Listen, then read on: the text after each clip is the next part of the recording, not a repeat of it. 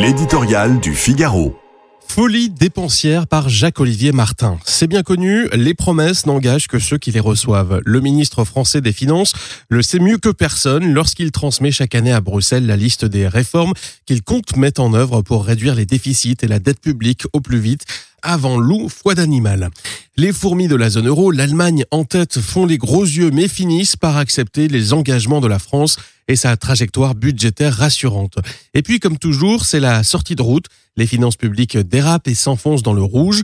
Rappelons que notre pays affichera en 2023 son 50e déficit public consécutif et une dette supérieure à 3 000 milliards d'euros. Faut-il s'inquiéter de telles dérives? N'en doutons pas. Tous les jours, la France en paie les conséquences au prix fort. Avec la remontée des taux d'intérêt, Bercy voit sa charge d'intérêt exploser 15 milliards de plus en un an. C'est autant de milliards qui n'irriguent pas l'éducation, l'investissement, la santé ou l'innovation. La vie à crédit réduit nos moyens vis-à-vis de l'Allemagne, notamment lorsqu'il s'agit de dérouler le tapis rouge pour accueillir une usine Tesla ou un géant des semi-conducteurs. Au pays des prélèvements obligatoires records, elle limite aussi notre capacité à réduire les impôts et charges en tout genre. Quant aux promesses non tenues, elles affaiblissent la voix de la France en Europe, alors que Paris veut s'imposer comme le moteur du renouveau du continent. Les dégâts sont décidément partout.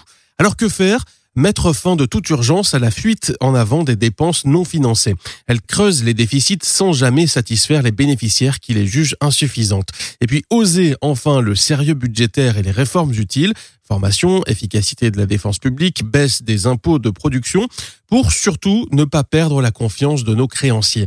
D'autant qu'ils se sont bien gardés de nous promettre qu'ils financeront éternellement notre folie dépensière, Fitch n'a pas manqué de le rappeler il y a quelques jours.